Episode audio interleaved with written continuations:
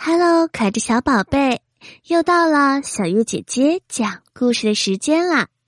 今天小月姐姐给你讲小羊的菜园子。春天到了，小羊在自己的菜园里撒下了许多的种子，它盼望着这些小种子可以快快长大，让自己在秋天的时候可以大丰收。为了让种子快一点长大，小羊每天起早贪黑除虫翻地，就是希望自己的种子可以快快长大。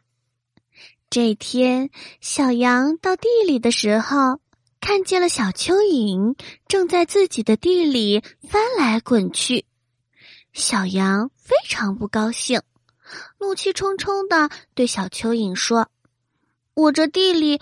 种的可都是好种子，你到我地里翻什么？看把我的种子都翻坏了。小蚯蚓刚想解释，却被小羊扔出了菜地。小蚯蚓叹了一口气说：“唉，没有我们蚯蚓松土，不知道你的种子会怎么样呢。”过了些时日。小羊的菜地里长出了一些美丽的小花，小蜜蜂飞来，想要给花传播花粉。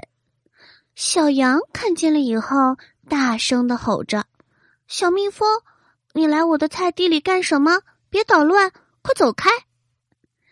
他把小蜜蜂赶出了菜园子。到了秋天，别人家的菜园子里都长出了果实。唯独小羊的菜园子里只有几个又小又涩的果实，小羊看着自己的菜园子，难过极了。可是他也不知道自己到底错在哪里。就在这个时候啊，牛伯伯来了。牛伯伯对小羊语重心长的说。蚯蚓翻土是为了让植物的根部更好的生长，小蜜蜂传播花粉是为了让果实的味道更好。你都错怪他们啦！小蚯蚓和小蜜蜂都是来帮忙的。